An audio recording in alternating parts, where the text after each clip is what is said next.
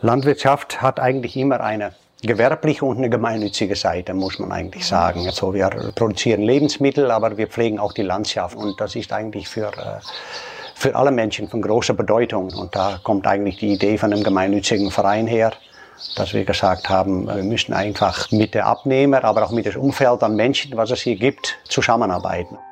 Mit dieser Vision startete Paul Brandsmar und seine Frau Eugenie vor über 30 Jahren in der Nähe von Wittlich ein Hofprojekt.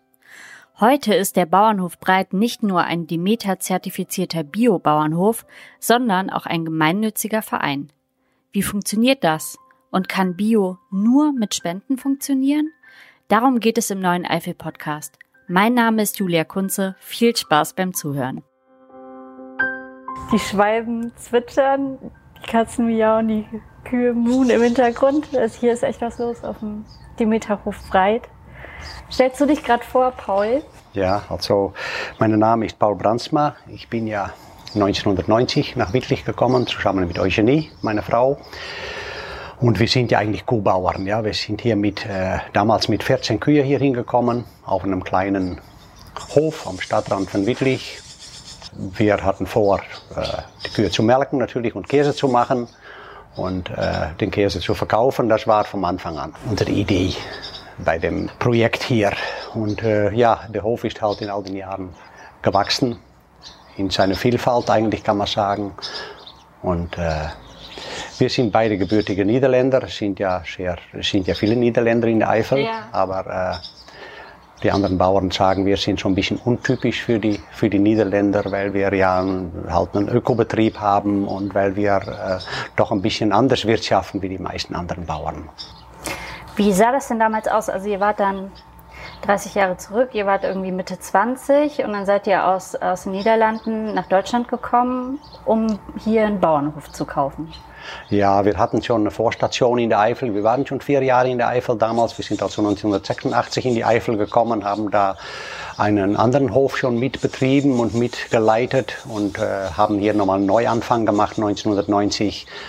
Wir waren damals auf der Suche nach einem nicht allzu großen Hof, einem kleinen Betrieb, äh, wo wir Direktvermarktung machen konnten, wo wir, wie gesagt, unsere Kühe melken konnten, Käse machen konnten und über den Käse sind wir halt auch bekannt geworden in der Eifel, weil wir eine der wenigen Käsereien sind in der ganzen Eifel. Käse ist ja eigentlich auch nicht ein Produkt, was, was so geschichtlich in der Eifel äh, eine Heimat hat, so, also Käse, Käseherstellung. Ja.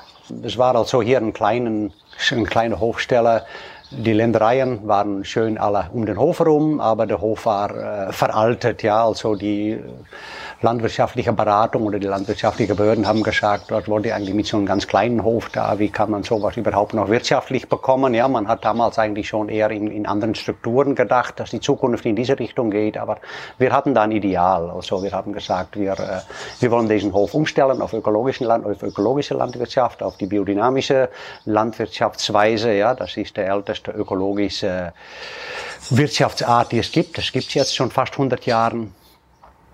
Und äh, wir haben den dann umgestellt und äh, sind also jetzt über 30 Jahre schon biologisch dynamisch und äh, ja, wir machen das mit Freude. Das hat uns, äh, ich denke, wir sind da auch erfolgreich. Wir haben gute Erträge, gesunde Tiere. Wie habt ihr das denn damals, also ihr kommt hierher, ihr kauft einen Bauernhof, ihr wollt umstellen auf äh, Biodynamik. Wart ihr da so ganz blauäugig oder wart ihr euch ganz sicher, okay, das ist jetzt auch ein Trend, das wollen die Leute oder? Also wir waren, glaube ich, weniger blauäugig. Klar, wenn man ist jung, man hat Ideale und äh, das war natürlich eine Riesenaufgabe, die hier vor uns lag. Aber wir sind beide ausgebildet in biologisch-dynamische Landwirtschaft. In Holland gibt es ja eine Schule für biodynamische Landwirtschaft eine Berufsausbildung mit Käserei und alles. Und wir waren also ausgebildete Landwirte und äh, und es war ja damals eigentlich schon so, dass der Markt für Bioprodukte also noch mehr in Deutschland als in Holland eigentlich war. Und deswegen war uns eigentlich klar, das passt hier in der Region auch. Es passt auch in diese Region, wo auch Winzer sind. Ja, Wein und Käse gehören gut zusammen, passen gut zusammen. Also da waren wir schon relativ sicher, dass das, äh, dass das eine Zukunft hat. Und so haben wir es halt auch weiterentwickelt. Wie waren so die Reaktionen? Zunächst mal natürlich schon ein bisschen skeptisch, ja, weil wir waren wirklich einer, glaube ich, einer der ersten Ökobauern hier in der Eifel. Also es sind in dem Jahr, weiß ich, zusammen mit uns haben noch ein paar Betriebe umgestellt. Aber wir waren schon, schon ein bisschen die Biopioniere in der Eifel und da ist natürlich Skepsis da, ja, weil äh, viele gedacht haben, naja, das kann eigentlich nicht gut gehen, nicht düngen, nicht spritzen, die Erträge gehen runter, äh, ja, und das ist, was man heute auch oft noch denkt vom ökologischen Landbau, dass man sagt, so, man lässt das düngen und man lässt das Spritzen weg und dann muss das irgendwie so funktionieren. Aber ökologischer Landbau ist, äh, ist eigentlich eine ganz andere Denkweise, ein ganz anderes System. Also man muss die Fruchtfolge umstellen, man düngt anders, also man düngt eigentlich nicht, um jetzt die Pflanze direkt zu versorgen mit Nährstoffen, so wie das oft äh, dann gedacht wird. Man düngt eigentlich, um den Boden zu beleben, ja, um den Boden aufzubauen. Man muss einen guten Kompost herstellen, man muss einen, einen guten Mist haben. Wir haben deswegen auch im Betrieb hier kein Gülle. Wir haben nur Festmist. Wir streuen alle Tiere ein. Also alle Tiere können im Stroh liegen. Das ist besser für die Tiere und besser für den, für den Mist eigentlich. Ja, also nur, das sind eigentlich nur mal so ein paar Beispiele, ja, dass das ökologische Landbau einfach ein ganz komplexes System ist, wo man auch wirklich äh, das Ganze äh, beachten muss, ja, die ganzen Zusammenhänge sehen muss und äh, das ist eigentlich eine, man kann sagen, eine Wissenschaft für sich. Mhm. Und äh, das, das haben wir so quasi umgesetzt. Zunächst mal einfach nach den Grundsätzen, wie wir es gelernt haben, und im Laufe der Zeit lernt man einfach durch Erfahrung. Ja? Also man wird einfach durch, äh, durch die Erfahrung lernt man die Dinge und, und, und, und, und weiß, wie die Dinge miteinander zusammenhängen. Und vor allen Dingen ist wichtig, dass man speziell für diesen Standort, wo wir hier sind, dass wir für, für unseren Hof die Gegebenheiten, die es hier gibt, ja, so, also Klima, Boden, was ist möglich auf dem Hof, was passt zum Hof, dass man diese Dinge so optimal in das ganze System mit einbaut. Was ist denn hier speziell? Ist das nochmal speziell für die Eifel oder speziell im Vergleich zu Niederlanden? Oder? Also uns hat eigentlich hier sehr gut gefallen, dass hier eigentlich äh, viele verschiedene Dinge möglich sind. Also man kann hier mit unseren Böden, die wir hier haben und auch mit das, mit das Klima, was der Eifel hat, aber vor allen Dingen auch mit den Bodengegebenheiten, die wir haben, kann man Ackerbau betreiben, man kann, man hat Dauergrünland, man kann sogar Gartenbau machen, man kann Obstbau machen. Äh, also es eignet sich eigentlich für einen vielseitigen, vielfältigen Betrieb und man hat also äh, ganz, ganz viele Möglichkeiten. Und das äh, charakterisiert hier eigentlich die Gegend. Aber dann gibt es immer so Dinge wie jetzt zum Beispiel die Sommertrockenheit, die wir dieses Jahr nicht haben, aber die wir wirklich jetzt drei Jahre lang wirklich hatten. Also äh, wo wir immer gedacht haben, wie, äh, wie spielen wir uns da drauf ein, wie, wie richten wir uns da drauf ein. Und das gibt einfach den Boden hier mit sich. Ja, der Boden ist nicht sehr, äh, nicht so, dass er seine Feuchtigkeit sehr gut festhält. Es sind leichtere Sandböden mit einer Sandsteinunterlage und das Wasser läuft einfach auch schnell wieder, sickert schnell wieder ein hier. Und dann muss man halt wissen, dass wir halt zwei Drittel Dauergrünland haben und ein Drittel Ackerflächen haben. Und da muss man auch die Fütterung der Tiere drauf, drauf ausrichten. Ja, also man kann äh, für den Ökolandbau keine Hochleistungstiere halten, das wollen wir auch gar nicht. Wir müssen einfach unsere Kühe so füttern, wie der Betrieb das einfach von seinen Gegebenheiten her hergibt. Wie viele Kühe habt ihr denn? Also wir haben im Moment 25 Milchkühe. Mhm. Ein paar davon sind seit letzten Winter nur bei den Kälbern und äh, sind quasi als, als Ammenkühe, als Muttertiere. Da bleiben die Kälber dann dabei und die anderen werden gemolken. Wir melken im Moment 21 Kühe. Die werden morgens und abends gemolken. Die Milch, die wird gesammelt und wird alle zwei Tage gekäst, verkäst, ja, wird Käse von gemacht. Die Milch die wird frisch, äh, quasi frisch verarbeitet, un, unbehandelt. Also wir machen Rohmilchkäse, Rohmilchquark mit relativ einfachen Mitteln, aber so wie wir das gelernt haben, also Gouda nach Gouda-Rezept, aber schon wieder ganz eigen für unsere Gegebenheiten, wie wir hier unsere Fütterung auch haben. Also Fütterung und die Tiere und den Boden und alles hängt miteinander zusammen und gibt, gibt nachher einfach das Produkt her, was man da erzeugt. Kauft ihr dann dazu oder macht ihr das dann alles über eure Felder, die ihr habt, über eure Wiesen? So, das ist das Ziel, der geschlossene Betriebskreislauf. Eigenes Futter für die Tiere, eigenes Stroh, Futtergetreide für die Hühner vom Hof, dass wir möglichst wenig in den Hof reinbringen müssen, also möglichst wenig zukaufen müssen nicht aus, äh, nicht unbedingt aus finanziellen Gründen, aber natürlich aus Prinzip einfach, dass wir hofeigenes Futter haben wollen, weil wir dann wissen, was wir haben mhm. und dass das auch dann äh, unsere Erfahrung ist, dass das das Beste ist für, für unsere eigenen Tiere. Wie war das damals? Warum habt ihr den Verein gegründet? Also es geht darum, mitzuhelfen, aber auch ums Finanzielle. Ja, es geht auch äh, um die gemeinsame Verantwortung für die Erde zu teilen. Ja, also deswegen war es bei uns auch so, dass der Verein den Hof gekauft hat, also den ganzen Hof mit den, mit den Ländereien. Den gewerblichen Hofladen haben wir damals für uns gebaut, also das ist also nochmal eine eigene GBR ja, die, das, äh, die den Hofladen betreibt, aber das, die wirkliche Landwirtschaft hier, also der Hof plus die Ländereien, die gehören den Verein. Mhm. Und auch aus dem Grund, weil wir gemeinsam mit allen Mitgliedern und mit dem, also mit dem ganzen Verein diese Verantwortung auch wirklich teilen wollen. Ja, sonst wäre das ja eigentlich nicht echt. Aber es ist im Grunde auch so, dass wir auch finden, dass das Land nicht unbedingt Privatbesitz sein muss, ja, weil diese enorme kapitalintensive Beruf als, als Landwirt bringt auch wieder Probleme mit sich. Man muss dann das Geld bei der Bank leihen, man muss dann viel, viel Geld aufnehmen und oft wird das dann ein Problem auch bei der Hofübergabe.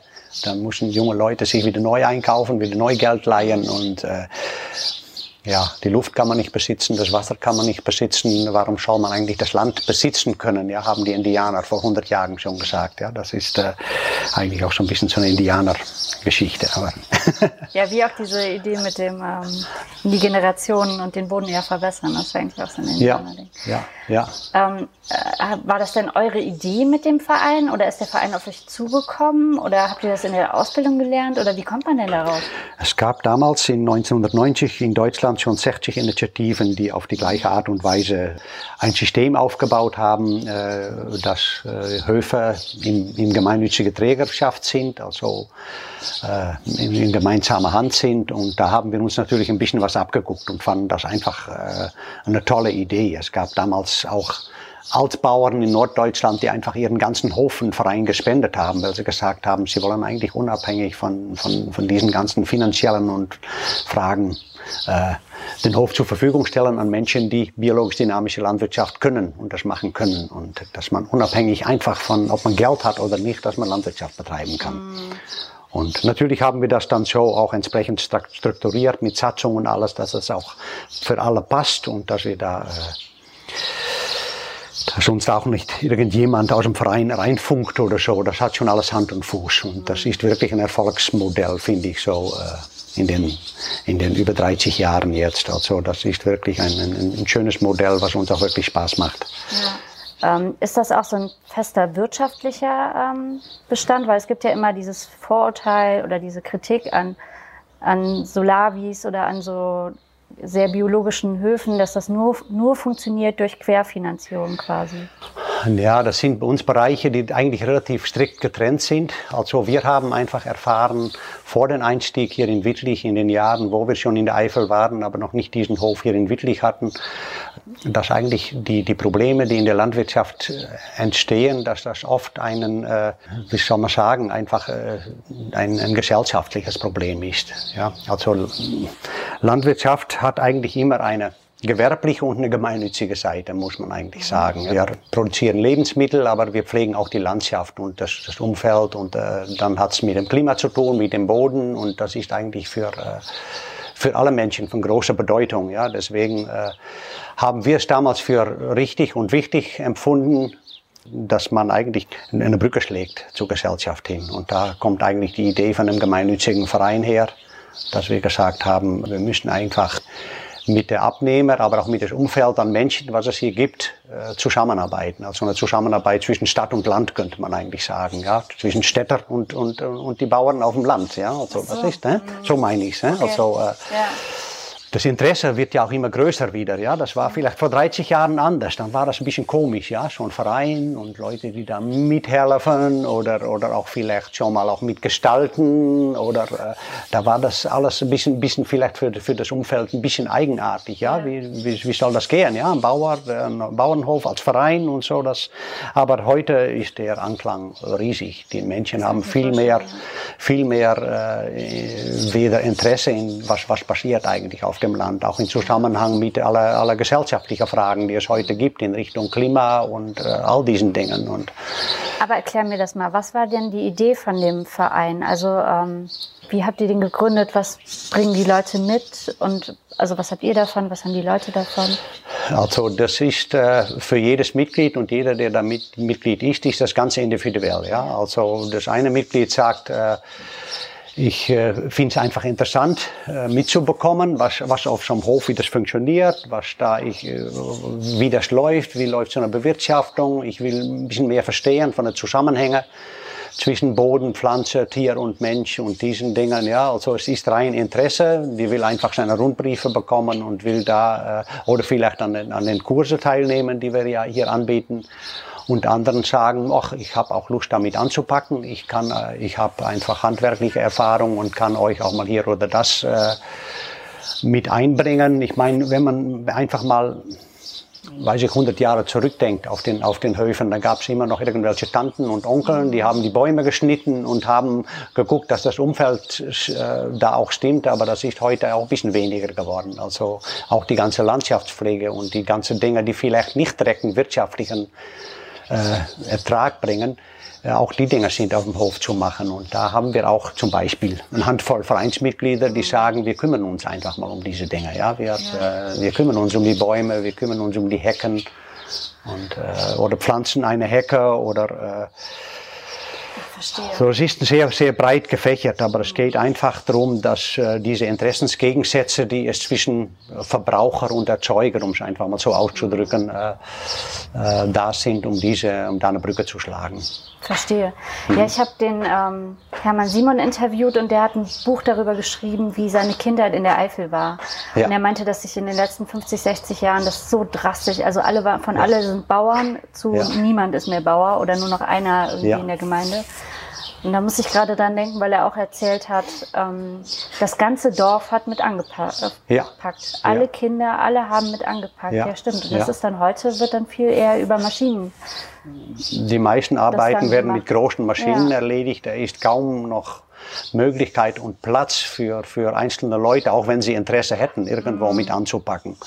Und äh, auf so einem Hof wie bei uns gibt's immer dann mal äh, Aktionen. Es gibt, äh, wir nutzen zum Beispiel auch alles, was an Streuobst auf unseren Wiesen ist. Das nutzen wir, sammeln das ein im Herbst und sind dann mit 50 Leuten unterwegs und sammeln das Obst ein und, und, und, und verarbeiten dieses Obst und äh, messen auch diese Dinge einen großen Wert bei, ja, dass es das gibt.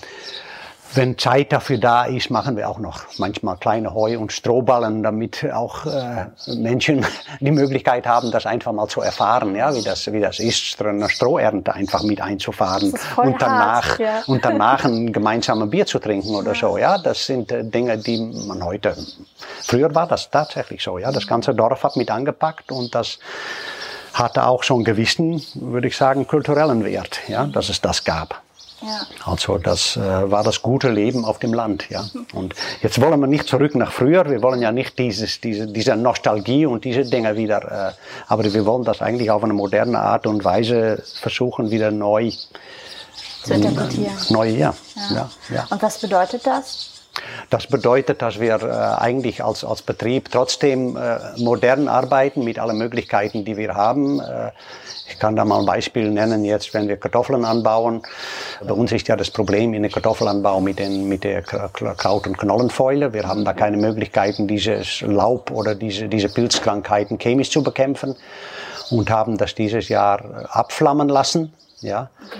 und haben dann, äh, das ist also, ein, man kann sagen, eine moderne ökologische Art und Weise, um, äh, um, um diese Pilzkrankheit da äh, entgegenzutreten, das Laub abschlagen lassen und dann kommt ein Vollernter und dann wird, werden die Kartoffeln also mit, den, mit der großen Maschine geerntet. Ja, also es ist nicht so, dass wir jetzt mit dem ganzen Verein aufs Feld gehen und die Kartoffeln vom Hand einsammeln oder so. Also wir nutzen alle Möglichkeiten, die wir haben heute, um einen guten, modernen ökologischen Landbau zu machen. Aber es ist immer die Frage, ja, wie, äh, wie, wie viel will man mechanisieren und, wie, wie, und wo will man den Menschen noch mit einbeziehen und wo will man auch die Möglichkeit geben, dass man Leute daran teilhaben können. Was auf jeden Fall bei uns oberstes Gebot ist, ist, dass wir nicht mit großen, ganz schweren Maschinen aufs Feld gehen. Also da schenken wir eine ganz große Beachtung, dass wir nicht mit, mit, mit ganz dicken Traktoren, also da haben wir uns ganz klar unsere Grenzen gesetzt, und weil wir müssen den Boden schonen, weil der Boden ist eigentlich diese Nutzschicht eigentlich, wo wir alle von leben müssen. Und die wollen wir so viel und so gut wie es geht äh, äh, so aufbauen, dass wir da über Generationen den Boden nutzen können und, und den sogar verbessern und aufbauen wollen. Was waren so die größten Herausforderungen jetzt, wenn du zurückblickst auf die 30 Jahre? Wir hatten in den letzten drei Jahren diese enorme Sommerdürre. Das war eine große Herausforderung. Wie kriegen wir unsere Tiere satt? Ja, wir haben tatsächlich dann letztes Jahr auch Futter zukaufen müssen aus Bayern. Da hatten sie ja genug Regen. Und äh, ein großer Entwicklungsschritt war natürlich auch der Bau des neuen Hofladens vor fünf Jahren. Das war im Grunde einen, man kann fast sagen, in der Vermarktung für die Hofprodukte ein Quantensprung, kann man sagen. Also da mussten wir schon einiges im ganzen Betriebsmanagement umstellen. Seit es den neuen Laden gibt, äh, habe ich deutlich weniger Zeit, mich draußen um die um die Landwirtschaft zu kümmern, aber äh, dafür haben wir einen guten, sehr guten Mitarbeiter, der die Landwirtschaft draußen wirklich sehr, sehr gut betreut. Und, äh, aber das ist schon eine Veränderung und auch eine Herausforderung, ja, das, das dann nochmal anders zu managen. Das klingt, als wären total viele unterschiedliche, wie sagt man, Skills gefragt ja. wenn man so einen Hof leiten ja. will. Also du ja. musst ja irgendwie gut mit Leuten können. Ja. Ja. Du musst dieses Handwerk können, aber irgendwie auch was Wirtschaftliches. Ja, man muss relativ viele Dinge im Blick haben, ja. ja. Und äh, da ist natürlich auch äh, mittlerweile eine Phase gekommen, wo wir die, wo wir die Kompetenzen und die, die Dinge auch äh, verteilen auf mehreren Schultern. Mhm. Ja, also wir sind im Betrieb jetzt äh, so eigentlich so äh, aufgestellt, dass wir äh, im Laden zehn Mitarbeiterinnen haben, die da viele Bereiche übernehmen und auch die Vermarktung super gut managen mittlerweile. Äh, und, und Rauschen hat sich das auf mehreren Schultern verteilt. Das hängt nicht nur mehr an uns als Familie. Also das äh, ist eine schöne Entwicklung. Also da, wir haben ein ganz, ganz gutes, ganz tolles Hofteam insgesamt und äh, das macht natürlich auch viel möglich. Mhm. Und wenn man das bedenkt, ja, dass der Hof insgesamt 75 Hektar Fläche hat, das, es ist kein großer Betrieb, aber der Vielfalt, die hier entsteht und was das eine Wahnsinnswertschöpfung ist, die da einfach äh, von dieser Fläche äh, kommt und was, was man da eigentlich für Möglichkeiten direkt vor der Haustür hat, ja, äh, wo man eigentlich nie gedacht hat, äh, dass, dass einem Bauernhof ja, so viel so viel bringen kann, ja, und so viel, äh, so viel Möglichkeiten hat. Und, äh, und wir haben natürlich eine riesen Vielfalt an eigenen Produkten. Also ihr habt äh, die Milch, die die Milch Käse. und die Milchprodukte, genau, Milch, Käse, Eier. Quark und dann die Eier. Also vor elf Jahren haben wir unseren ersten mobilen Hühnerstellen bekommen. Wir haben drei Hühnerställe jetzt mit jeweils 200 Hühner. Ja, und ansonsten äh, haben wir Schweine für die Verwertung der Reste eigentlich, überwiegend die Molke aus der Käserei und äh, die kleinen Kartoffeln, das Ausputzgetreide, das geht alles als Schweinefutter. Also wir machen, die Schweine leben eigentlich nur von, von Reste, Restprodukte paar Schafe noch als äh, Landschaftspfleger, kann man sagen, sind eher so Rasenmäher. Also die, die laufen da unter den Obstbäumen, wo wir mit dem Traktor nicht hinkommen. Und dann gibt es natürlich den Betriebszweig Solidarische Landwirtschaft, also die Solavi, die Hanno und Marius hier äh, etabliert haben, seit vier Jahren jetzt, wo die mit äh, 80 Ernteanteile den Garten aufgebaut haben, 1,3 Hektar Gemüsefläche mit über 40 verschiedene Gemüsesorten, mhm. wo dann jede Woche die Ernte geteilt wird. Die Teilnehmer bezahlen einen festen Betrag und bekommt dafür äh, jede Woche die Ernte geteilt. Und äh, ist nochmal ein anderer Vermarktungsweg als jetzt über den Laden, aber bietet sich für so einen Gemüseanbau super gut an. Und das ist natürlich auch eine super gute Möglichkeit, die Menschen im Anbau mit, mit einzubeziehen. Und äh, das ist ein, ein Wahnsinnserfolg. Mhm. Ja. Könntest du dir vorstellen, dass so ein Prinzip, wie ihr das jetzt hier habt, ähm, also neudeutsch würde man sagen skaliert, dass man die Welt quasi mit so einem Prinzip ernähren könnte?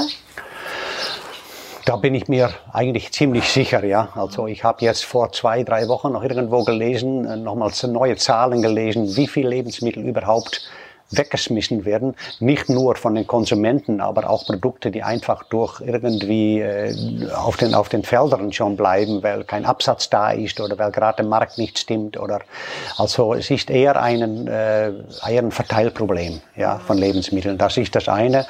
Und das andere, ich bin auch davon überzeugt, dass man mit ökologischem Landbau also äh, auch sehr gute Erträge erwirtschaften kann. Also das große Problem ist eigentlich, seit es Spritzmittel und Kunstdünger gibt, ist eigentlich die Entwicklung im ökologischen Landbau ein bisschen stehen geblieben. Und gerade in den letzten Jahren findet das wieder viel mehr Anerkennung und wird auch wieder viel intensiver geforscht, welche gewaltigen Möglichkeiten man hat, im Ökolandbau auch gute Erträge zu erzielen. Da spielen einfach ganz viele Dinge eine Rolle. Und wenn man also guten Ökolandbau betreibt, kann man damit die Welt ernähren. Da bin ich mir 100% sicher. Vielen Dank an Paul Brandsma vom Demeterhof Breit für das interessante Interview. Mich hat besonders beeindruckt, dass es den Betrieb schon seit 30 Jahren gibt. Das beweist, dass es funktionieren kann. Wer mehr erfahren will, der findet Infos unter www.demeterhofbreit.de, unter anderem auch die Öffnungszeiten für den Hofladen. Unter www.eifelpodcast.de findet ihr auch viele weitere spannende Interviews aus der Eifel. Zum Beispiel über den Vulkanhof Ziegenkäserei. Denn wie die damals entstanden sind, das ist auch eine sehr spannende Geschichte. Vielen Dank fürs Zuhören. Ich freue mich über eure Kommentare, eure Mails oder Bewertungen auf den gängigen Podcast-Portalen. Mein Name ist Julia Kunze. Die Musik kommt von Esther Abrami. Bis zum nächsten Mal. Tschüss!